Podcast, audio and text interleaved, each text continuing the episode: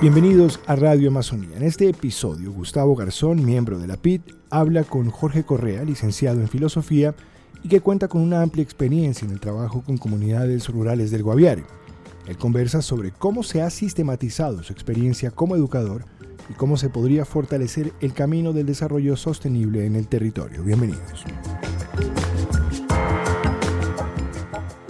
En esta ocasión nos acompaña a la Plataforma de Información y Diálogo, la PID, Jorge Humberto Correa Díaz, educador, licenciado en Filosofía, magíster en Educación con casi 20 años de experiencia, varios años aquí en Guaviare. Es de los pocos que conoce casi todas las comunidades rurales de Guaviare, campesinas, urbanas, indígenas. Jorge, la PID, la Plataforma de Información y Diálogo para la Amazonia Colombiana, es una instancia creada para propiciar la interacción entre la, agenda ambiental de Colombia, las instituciones, las organizaciones, las comunidades, para retroalimentación, para enriquecimiento de estos procesos, pues en aras de principalmente un grave problema que traemos en el país y particularmente Guaviare, la deforestación. Y aquí nos encontramos contigo como Jorge. ¿A qué me refiero?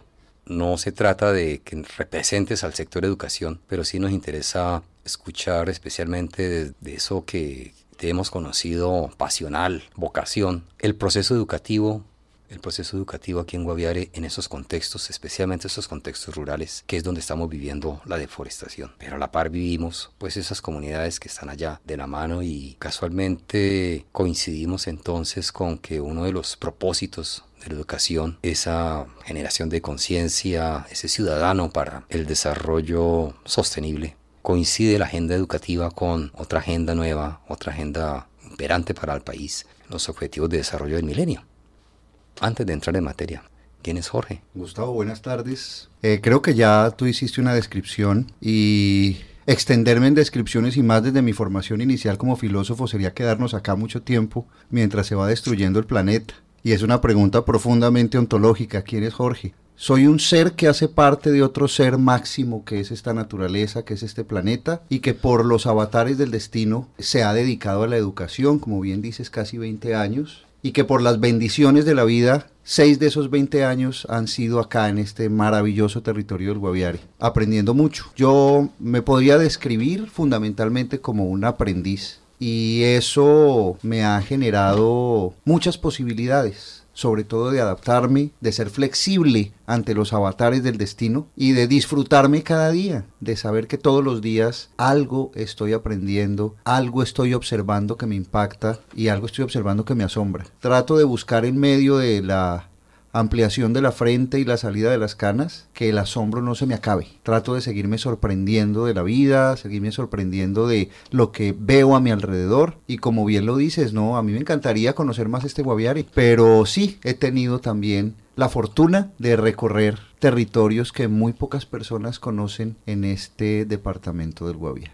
Ese soy yo. Lo otro son simplemente situaciones aleatorias de la vida, estar acompañando la educación contratada con la diócesis, estar dirigiendo un colegio urbano, son situaciones que la vida va poniendo, pero que también son de aprendizaje. Realmente conociendo y con lo que he tenido oportunidad de conocer previamente, al menos para algunos guaviarenses y colombianos, esas oportunidades que tienes desde la humildad también con que lo, has vivido despiertan mucha envidia y eso nos da rabia. Sobre todo porque has tenido la oportunidad de, vivir de primera mano eso tan importante que quedó en nuestra constitución. Conoces, has vivido, comes de esa diversidad cultural y ambiental de, este país. Bueno, vamos al grano, ahora sí. El modelo educativo que se imparte, la praxis la práctica de si está preparando unos ciudadanos más conscientes, más ecológicos, contribuye a transformar su conciencia ciudadana más armónica con ese entorno, hacia esa sostenibilidad ambiental. Gustavo, desde la especificidad de tu pregunta, haciendo referencia a la praxis, yo te puedo decir también desde lo empírico y desde lo que he observado en estos años de trabajo aquí en el Guaviare y los años anteriores en Bogotá, que existe una teoría maravillosa en torno a lo que es el desarrollo sostenible y la función de un ciudadano como ciudadano ambiental. en la praxis, es decir, desde el fundamento epistemológico, podríamos entender que sí hay una intencionalidad de formar personas conscientes de su casa común, del entorno, del ambiente, del planeta. Pero en la praxis lo que he podido percibir es que nos faltan herramientas y que indefectiblemente la educación de los niños no se da solamente en la escuela como si fuera una burbuja, sino que dependemos de un entorno cultural. Y ojalá más adelante podamos hablar sobre este tema porque el entorno cultural que he podido observar en el Guaviare no va a favor de esta búsqueda. ¿sí? Estamos, no en todos los casos, lo digo, no quiero generalizar, pero creo que hay unas búsquedas diferentes de origen histórico arraigadas en las intenciones, en los intereses particulares y colectivos que frenan, que ponen talanqueras que podría verse tan sencillo, y ya yéndonos más a lo concreto y dejando la carreta ontológica y epistemológica, eh, de dejar de deforestar, de dejar de ampliar esa frontera pecuaria, eh, hay talanqueras. Desde la educación podemos hablar mucho, pero creo que nos falta hacer, nos falta remangarnos y nos falta ponernos a hacer. De alguna manera, te creo que lo estás tocando también. La deforestación no es la causa de los problemas, es una consecuencia de muchos otros y no se resuelve desde la educación o desde cada sector individualmente. Entonces, pareciera que tampoco la educación puede resolver totalmente esa conciencia o esa formación ciudadana si otros sectores de intervención están desatendidos o, inconsistentes. Exactamente, Gustavo. Sí, la educación da unas luces. La educación puede que entregue hasta una linterna, pero hacia dónde apunte cada sujeto la linterna es una decisión que proviene de otra cantidad de factores asociados, de su cultura, de su historia, de su economía, de sus relaciones con los demás, de su relación individual con la naturaleza también. ¿Has llegado a vivir eh, alguna experiencia donde esos, esos alumnos logren incidir en algo en su hogar, en su casa, con sus padres o su entorno inmediato? No podría hablar de experiencias puntuales, de veredas puntuales, pero sí de individuos, de niños que, que han sido capaces de plantarse frente a sus papás y decirles, en la escuela me están enseñando que el árbol representa oxígeno que el árbol representa sombra y yo lo creo y lo vivo, porque cuando vengo caminando de la escuela a la casa, si no tengo árboles, me muero del calor, mientras que cuando camino bajo la sombra, puedo caminar más tranquilo y llego más contento a la casa. Entonces, en esa medida, papá, ¿por qué está tumbando tantos árboles? Son cuestionadores, los niños son cuestionadores por naturaleza. No está dando una solución, le está preguntando al papá, papá, ¿por qué está tumbando arbolitos? Pues si, es, si he escuchado eso, no de los niños, de los mismos papás. Entonces, la educación sí siembra esperanzas al menos. La educación, en ocasiones los medios de comunicación, hay ciertos programas de televisión a los que tienen acceso los niños, incluso programas de radio, que pueden incidir en esa conciencia tan permeable de los niños, en la zona rural y en la zona urbana también. ¿Cómo se desarrolla esta práctica, este modelo educativo en el caso de las comunidades indígenas? ¿Qué tanto incide respecto a, sus propias formas culturales, eh, sociales? Gustavo, estás tocando un punto álgido en este proceso que se adelanta y, y, en el cual llevamos realmente poco tiempo. ¿no? Con una institución en Miraflores llevamos cuatro años y con las otras llevamos dos. Este año iniciamos con algunas es un reto, es un reto muy grande porque es que es un cambio de paradigma en la concepción de la educación, en la concepción del desarrollo, en la concepción de las relaciones humanas y de la relación de cuidado del hombre con la naturaleza. Efectivamente, ahí hay cambios, ahí hay diversidad, efectivamente ahí hay variaciones muy notables en la forma de educar y se confirma con creces que la educación se genera en la comunidad, que ese tejido de educación, esa filigrana educativa, se da es en la comunidad. La escuela sirve para encaminar procesos académicos. Llámese, por ejemplo, medicina tradicional, artesanías, cosmovisión, y una serie de asignaturas que pueden considerarse como palimpsestos o puede considerarse como intentos de respeto cultural, pero en el fondo, sentándonos en el tema que estamos abordando, el cambio se nota. Yo voy a hablar de un caso muy concreto, las visitas realizadas entre los meses de febrero y marzo de este año con este intenso verano que tuvimos y que parece que estos dos días se mantiene. Los recorridos hacia las zonas veredales de población colona, mestiza, difirieron ostensiblemente de los recorridos en las zonas de reservas indígenas. ¿En qué aspecto? Precisamente en el término de deforestación y quemas. Existen en ambos casos, pero son enormes en la zona, por ejemplo, del en todo lado, pues no, no, no, voy a ponerme a enumerar, ¿no? Pero en el mes de febrero estuve recorriendo la zona del río Guayavero, eh, la zona, cierta parte de la trocha ganadera, Calamar, pero también pude ir a comunidades como Caño Negro, pude estar en Miraflores y pude ver esa diferencia. ¿Por qué? Porque históricamente los medios de subsistencia han sido diferentes que ha habido una influencia de esta mentalidad de occidental existe, claro. Y por eso las comunidades se han visto abocadas a tener ganado, aunque no de manera extensiva. Es la subsistencia, es un modo de concebir la vida lo que genera, primero, una postura y segundo, unas necesidades educativas. Yo sentiría como una urgencia el trabajo de conciencia ambiental en las escuelas de población colona mestiza y más como algo preventivo en las comunidades indígenas.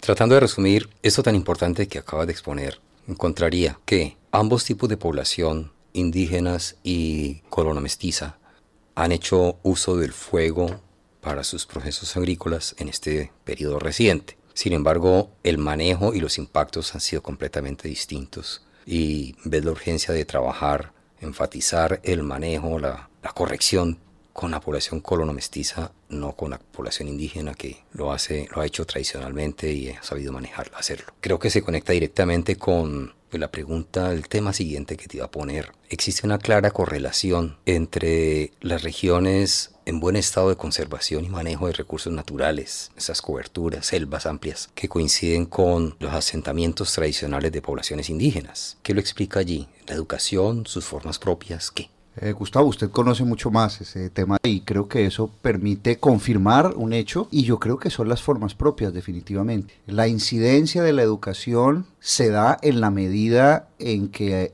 la cultura en la cual ha crecido el niño la cual se ha reconocido el adolescente, le ha dado, le ha proporcionado unos modos de relación, le ha proporcionado unos vectores, unas afinidades, unas focalizaciones en su modo de ser feliz, en su modo de disfrutarse la vida, en su modo de sentir que está siendo un sujeto realizado en la vida. Y definitivamente las formas propias de nuestros pueblos indígenas tienen otros modos de sentir la felicidad menos utilitaria, menos transaccional y menos devastadora. Otro sistema de valores, cosa que nosotros tenemos aún confundido. Exactamente. Y la agenda política pues no nos ayuda a resolver el asunto. No sé, esa autonomía, autodeterminación indígena, ¿cómo podríamos hacer para que retroalimente nuestro sistema de formación y educación? Y hablo de formación más que de educación ellos siguen viviendo y manejando los recursos naturales de acuerdo a sus saberes, nuestro proceso educativo y menos nuestro proceso de formación. Y hablo de formación como un proceso no formal o diferente. Y según parece, pues eso debiera darnos enseñanzas, pero ¿cómo retroalimentamos nuestros sistemas?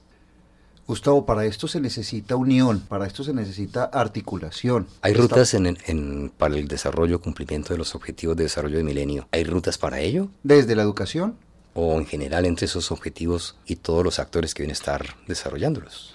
Si apuntamos al séptimo objetivo relacionado con el tema que abordamos en este momento, yo creo que las rutas, yo no las conozco, Gustavo, y yo creo que los objetivos de desarrollo de milenio se convierten en una premisa necesaria, mas no hecha consciente, no, no hecha entraña en todas las políticas públicas educativas. Así, allá están los objetivos. Hagamos que en el papel... Cada quien responda por lo suyo. Que cada, sí, y, y más en la educación, hagamos que en el papel garantizar la sostenibilidad del medio ambiente, disminuir la brecha en los índices de pobreza, disminuir la brecha de género, y cada uno de los ocho objetivos del milenio, pues uno trata de apuntarles. Incluso los proyectos transversales que tenemos en nuestro país en la educación tratan de hacerlo y lo hacen de buena fe. Y yo creo que hay muchos docentes, hay muchas instituciones que con creatividad han logrado estrategias que propician o por lo menos que crean una conciencia de que nosotros como sujetos tenemos que apuntar a unos objetivos globales, a unos objetivos como humanidad. Pero vuelvo al tema, ruta, creo yo, lo estoy hablando más como un sueño, como una idea, si no existe una articulación de los pueblos indígenas amazónicos, y no estoy hablando del país,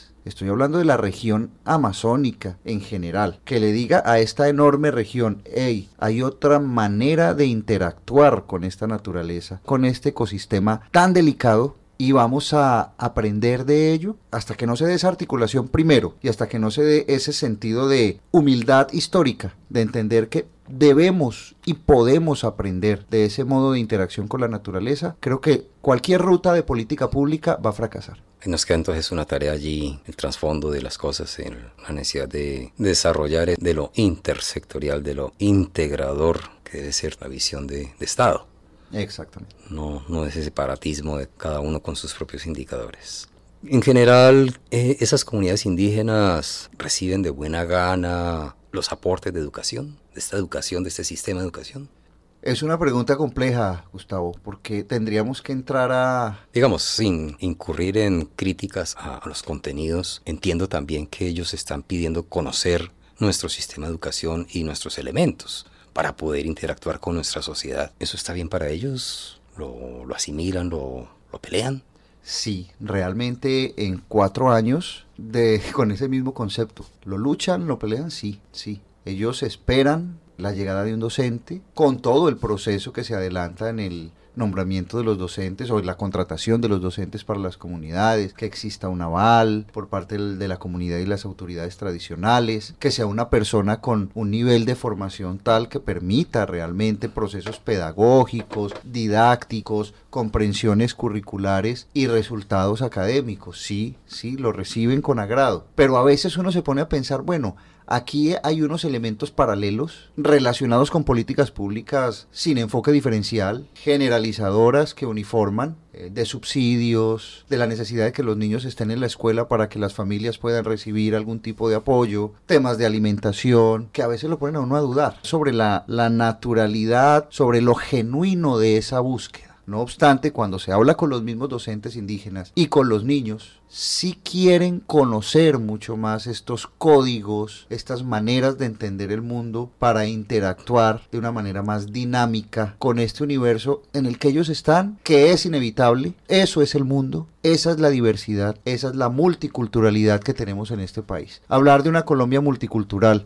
con cada uno en su pequeño territorio sin interactuar con los, con los demás sería un absurdo terrible tenemos ahí tareas que no deberían ser solo a costa, por ejemplo, recordando las pasadas paros del magisterio y que argumentaban, no solo luchaban por unas condiciones salariales, peleaban por el sistema educativo como tal, pero peleaban solos y siempre lo han peleado solos. Tenemos que montar entonces a la sociedad que sea, sea su pelea, especialmente en los indígenas con el modelo diferencial.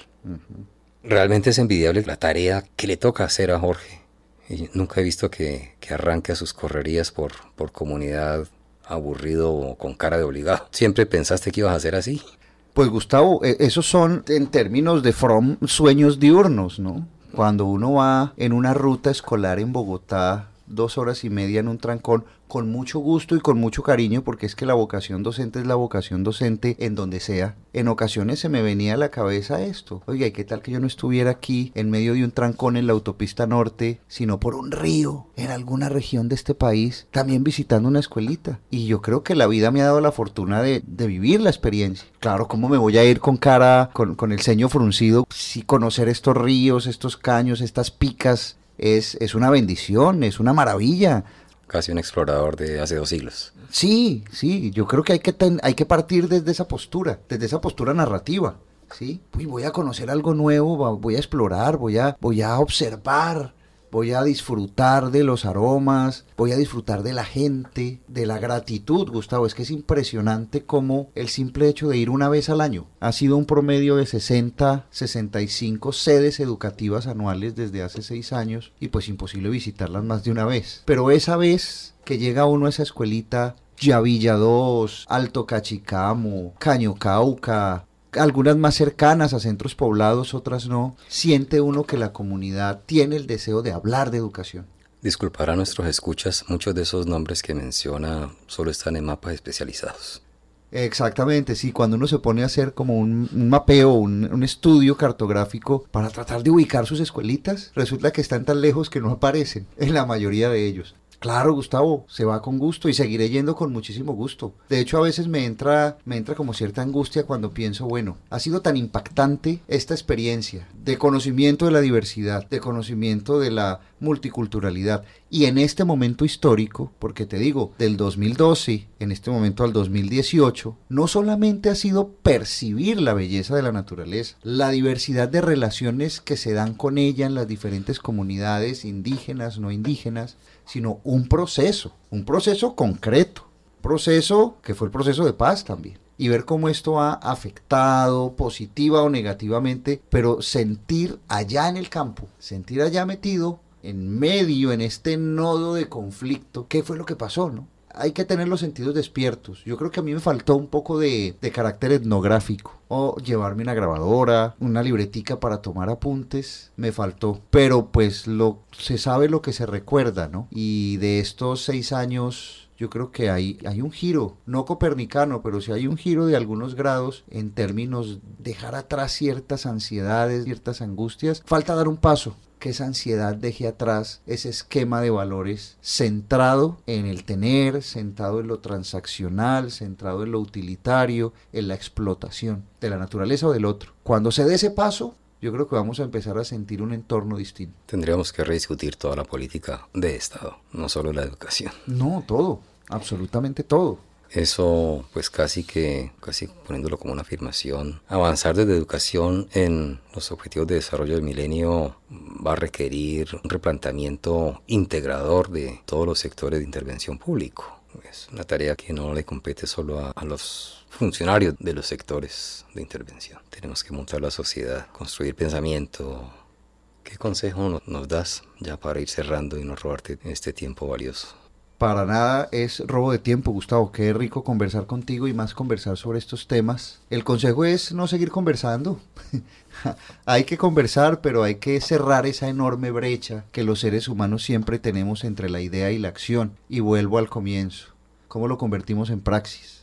¿Cómo hacemos que estas buenas ideas, que estas conversaciones sobre la centralidad que debe tener la educación, la producción de pensamiento, la ciencia y la tecnología, el desarrollo sostenible, no se quede en conversación como desde hace tantos años, sino que demos el paso a la acción. Y creo que si nos ponemos a pensar en políticas públicas, sin pensar en, voy a poner aquí, no sé si exista, pero voy a tratar de poner un, término, pensar en políticas individuales, en actitudes propias, eh, no vamos a cambiar nada. Yo creo que la recomendación está allí, una recomendación especial para los que tenemos una pasión por la educación. Eso es diferente a ser profesor, ¿no? Sí. Profesores hay muchos y que ojalá todos y tantos profesores que hay estuvieran apasionados por la educación. Pero son dos rutas distintas que podrían conducir a lo mismo. Una es esperar a que los estados construyan políticas públicas que se adapten a lo que yo sueño y otra es que mi sueño se haga realidad y propicie la construcción de política pública.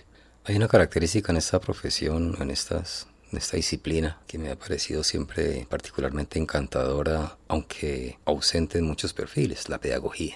Ojalá pudiéramos hacer más pedagogía desde todos los actores sociales para, para poder trascender. Jorge, muchísimas gracias. Efectivamente, como lo, lo sugeriste, esto tiene muchísima tela y especialmente de esa vocación deberíamos estar trascendiendo, colega, yo también soy licenciado, deberíamos estar trascendiendo más en otros sectores, con todos los actores, para que lleguemos a esos cambios y podamos avanzar en esa nueva ciudadanía ciudadanía más, más sostenible, más ordenada, más, más consciente. Gustavo, muchísimas gracias. Qué bueno que a futuro pudiéramos, pudieras tener aquí a docentes indígenas, mestizos de tantas partes del país que han llegado a este Guaviare y que lo conocen mucho más, porque es que han estado años enteros en puntos muy lejanos con esa posibilidad de ver procesos en las comunidades y lo hacen con enorme cariño, con enorme compromiso, pero muchas veces con las uñas. Vamos organizando esa agenda entonces, Jorge. Muchísimas gracias. Muchas gracias, Gustavo.